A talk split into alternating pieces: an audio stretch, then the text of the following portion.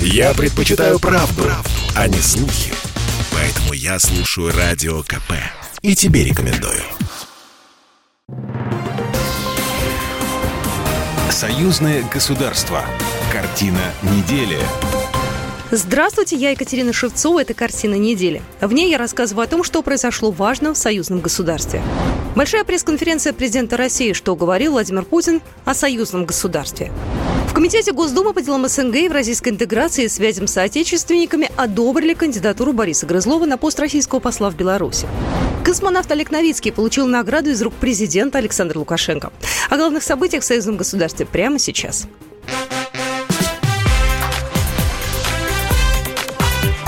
Главное за неделю. 17-я большая пресс-конференция президента России Владимира Путина прошла в Центральном выставочном зале «Манеж». В этом году от традиционного вступительного слова президент отказался. Сразу перешел к разговору с журналистами. В числе главных вопросов уровень интеграции союзного государства и сближения экономик России и Беларуси.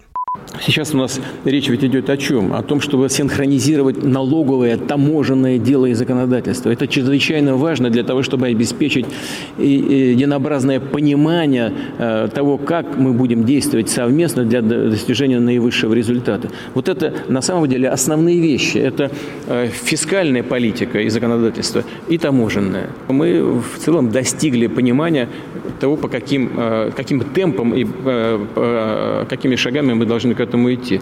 Это касается допуска на, на, на рынок э, закупок товаров и услуг, организуемые государства э, э, белорусскими экономическими операторами. Это касается транспорта, это касается очень многих других вопросов. И поэтому я уверен, что наши граждане это почувствуют. Почувствуют на себе, на, на текущей своей жизни. Знаете, это же не мана небесная, с, с неба сразу все не повалится, но очевидные есть вещи, э, которые обеспечивают нашу конкурентоспособность. Стороны уже провели совместную работу сближения для экономик и придания конкурентоспособности. Много решено в социальных вопросах. Свобода передвижения, положение на рынке труда и социальным обеспечением по целому ряду направлений. А единая валюта России и Беларуси – возможный вопрос в будущем, отметил президент. Мы строим э, союзное государство. Уровень нашей интеграции до сих пор гораздо ниже, чем уровень интеграции в Евросоюзе. Я сейчас не говорю про единую валюту, бог с ним, это вопрос, возможно, будущего. Если наши э, соответствующие экономические службы придут к какому-то согласию на этот счет. Но нам сначала нужно синхронизировать э, наше законодательство в сфере экономики. Э, и антимонопольное законодательство, налоговое, таможенное. Вот мы обо всем этом договорились. Договорились, сейчас начнем работать. Уверен, что результаты будут.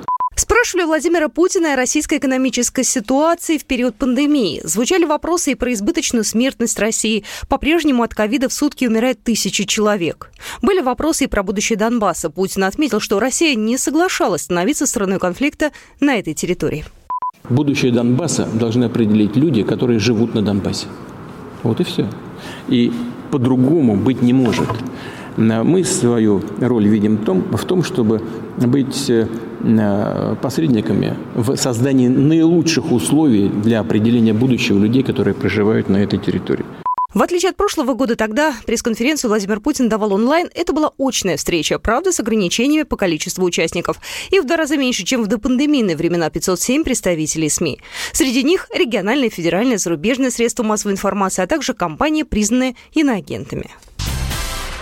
Президент Беларуси Александр Лукашенко на представлении председателя Гомельского облсполкома рассказал о возможном ответе на запрет поставок через Клайпецкий порт, передает Белта. Если тема транзита с Евросоюза уже совсем набила оскомину, то как-то совсем не вспоминают, что взаимный товарооборот Украины, к примеру, только с Литвой, Украина-Литва, через нашу страну в этом году составил около трех миллионов тонн, в том числе через Гомельский участок государственной границы. Я не понимаю, чем литовцы думают, напирая на нас. Но мы закроем этот транзит – Пускай ездят там через Германию или попробуют через Польшу, три раза э, дороже будет Комитете Госдумы по делам СНГ и в российской интеграции и связям с отечественниками одобрили кандидатуру Бориса Грызлова на пост российского посла в Беларуси, сообщили РИА Новости. Как уточнил первый замглавы Константин Затулин, в соответствии с законом комитет не определяет кандидатуру, а дает согласие в предварительном порядке на назначение того или иного лица главой депмиссии или представителем России в государствах СНГ. Кроме того, он рассказал, что представитель МИД попросил отозвать действующего посла Евгения Лукьянова. Ордена Дружбы народов удостоен космонавт, гражданин герой России, трижды покоривший космос, уроженец Беларуси Олег Новицкий. Во Дворце независимости на этой неделе его встречал президент, чтобы лично вручить высокую награду. Впервые на орбите Олег Новицкий побывал 9 лет назад. Он провел там 143 дня. А через 4 года Байконур провожал космонавта уже в качестве командира корабля. А нынешней осенью Новицкий возглавлял 65-ю экспедицию на МКС. Я смотрю на вашего нашего Олега и думаю, что вот он и внешне, и внутренне, он настоящий славянин. И то, что он делает для своей родины, он делает правильно. Поэтому не надо терять своих э, корней. И он истинный человек, который сплачивает народы. На земле Олега Новицкого всегда ждет его семья. Принимая награду, космонавт рассказал, что она будет храниться на его родине в Беларуси. Я всегда знаю, что здесь мой дом, Здесь меня всегда примут, здесь мне всегда рады. И хочется работать действительно, даже когда уже надо здоровье не будет на космонавтику, хочется работать на благо Беларуси России. Это, я не могу разделить две страны никак. Это наш славянский союз, который должен быть всегда вместе. И мы всегда должны подставлять плечо друг другу. Александр Лукашенко рассказал о подготовке белорусских космонавтов, среди которых должна быть девушка к будущим полетам. Президент надеется, что Олег Новицкий поможет с их отбором и тренировками. Официальный представитель МИД России Мария Захарова в своем телеграм-канале назвала приобретение Польши поддержанной военной техники фильмом катастрофой с саундтреком «Праздник нам приходит».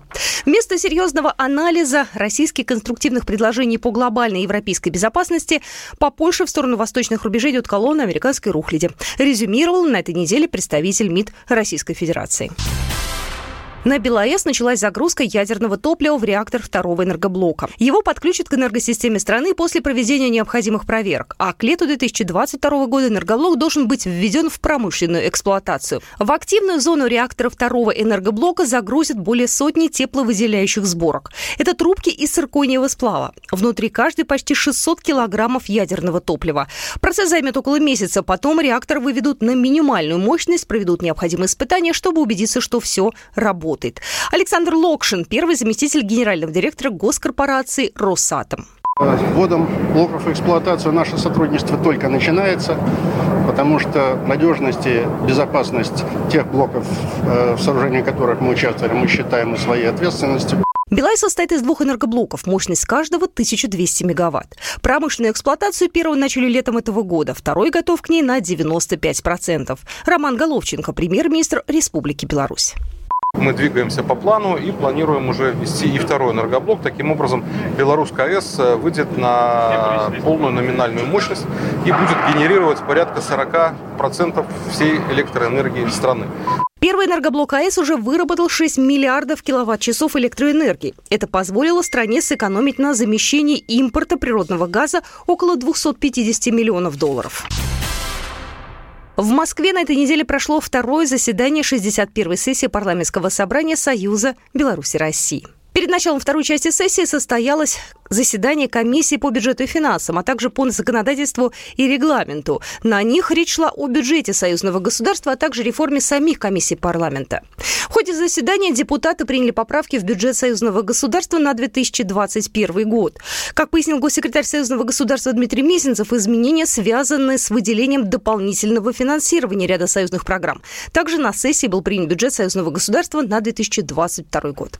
Рассмотрели депутаты вопрос об изменении структуры парламентского собрания Союза Беларуси и России. Рабочая группа выработала предложение об увеличении комиссии с 8 до 12. Так, функции комиссии по молодежной, социальной политике, науке, культуре и гуманитарным вопросам планируется передать трем комиссиям по труду, социальной политике и здравоохранению, по культуре, науке и образованию, по молодежной политике, спорту и туризму. Комиссию по экономической политике предлагается разделить на две. Экономической политике, промышленности, торговли и по энергетике и транспорту. Рабочая группа предложила также создать новую комиссию по аграрным вопросам. Обвинение со стороны парламентариев и стран Евросоюза о том, что Беларусь организовывает гибридную атаку, откровенная ложь, с которой не будет мириться ни Республика Беларусь, ни Россия. Об этом также рассказал председатель комиссии парламентского собрания по вопросам внешней политики Сергей Рачков.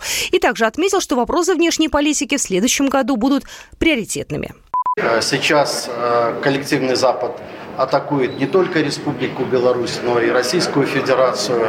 Поэтому э, вот э, та программа, которая существует по э, координации деятельности Российской Федерации и Республики Беларусь во внешней политике, она сейчас особенно актуальна. Наше Министерство иностранных дел очень активно взаимодействует, но и взаимодействуют парламенты. Отказаться от забюрократизированного механизма согласования проектов программ союзного государства предложил госсекретарь союзного государства Дмитрий Месенцев. Вынужден вновь обратить внимание на громоздкий, забюрократизированный механизм согласования и принятия программ союзного государства. На протяжении значительного числа времени, порой оно занимает до двух лет, собираются предложения. Предварительно мы получили добро на уход от этой практики. Это важно, но недостаточно для того, чтобы изменить эту практику. Директор Национального агентства по туризму Павел Сапосько констатирует, возвращение въездного туризма из России в Беларусь нарушено из-за пандемии COVID-19 в нормальное русло. Об этом он заявил журналистам на этой неделе в Москве во время презентации туристического потенциала Беларуси, передает Белта. Павел Сапотько рассказал, что в Беларуси многое делается для привлечения туристов. Вот такие события происходили в жизни союзного государства на этой неделе. С вами была Екатерина Шевцова. Программа произведена по заказу телерадиовещательной организации Союзного государства. Картина недели.